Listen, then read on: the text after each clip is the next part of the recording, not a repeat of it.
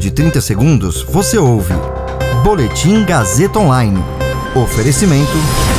Se você tem muito o que dizer e quer escolher uma profissão para dar voz às suas ideias, a Faculdade Casper Libero é o seu lugar. Jornalismo, publicidade e propaganda, relações públicas, rádio, TV e internet. Todas as possibilidades abertas. Acesse casperlibero.edu.br e conheça as infinitas rotas que o mundo da comunicação oferece. Comunicação é mais do que uma escolha, é um modo de existir. Agora você fica bem informado e atualizado. Está no ar o Boletim Gazeta Online. Presidente do INEP confirma que Enem não será aplicado em 2021. Menor nível de chuvas em 91 anos obriga governo a preparar plano para evitar falta de energia. Eu sou Caio Melo e você ouve agora o Boletim Gazeta Online. O presidente do INEP, Danilo Dupas Ribeiro, informou a membros do Conselho Nacional de Educação que, por falta de tempo e orçamento, não será feito o Enem neste ano. Ficará para janeiro ou fevereiro de 2022. Já existia a suspeita de que a provas para ingresso nas universidades do país não seria aplicada. Uma portaria publicada no Diário Oficial com as metas globais previstas pelo próprio INEP não incluiu a aplicação do exame.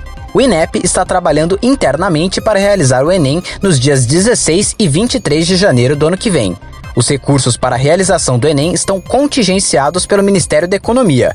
O orçamento de 2021 disponibilizou cerca de 200 milhões de reais para esse ano, cerca de um terço do valor que costuma ser empregado na operação. O governo federal criou uma sala de crise e deu início à discussão de um plano de ações para preservar água nos reservatórios das principais hidrelétricas e, com isso, evitar o risco de escassez de energia. Essas ações começaram a ser debatidas por um grupo que inclui representantes dos Ministérios de Minas e Energia, Desenvolvimento Regional e Infraestrutura, além de órgãos como a Agência Nacional de Águas e o IBAMA. A primeira reunião aconteceu na última quinta-feira. O plano de ações deve ser apresentado em 15 dias e incluir medidas como redução da vazão de parte dos reservatórios, o que deve levar à suspensão temporária no tráfego de embarcações em algumas hidrovias, como a Tietê-Paraná. O motivo da mobilização do governo é a situação dos reservatórios de hidrelétricas do Sudeste e Centro-Oeste, que respondem por mais da metade da capacidade de geração do país. O armazenamento de água nesses reservatórios atualmente é o menor para essa época desde 2015 e bem próximo do registrado em 2001, quando o país passou por um racionamento de energia. Essa situação é resultado da falta de chuvas nas duas regiões nos últimos meses. De acordo com o governo, o volume de chuva registrado desde outubro é o menor dos últimos 91 anos. Esse boletim contou com suporte técnico de Agnoel Santiago, supervisão técnica de Roberto Vilela, coordenação Renato Tavares, direção da Faculdade Casper Liber e Gazeta Online, Wellington Andrade.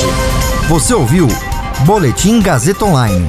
Para saber mais, acesse radiogazetaonline.com.br.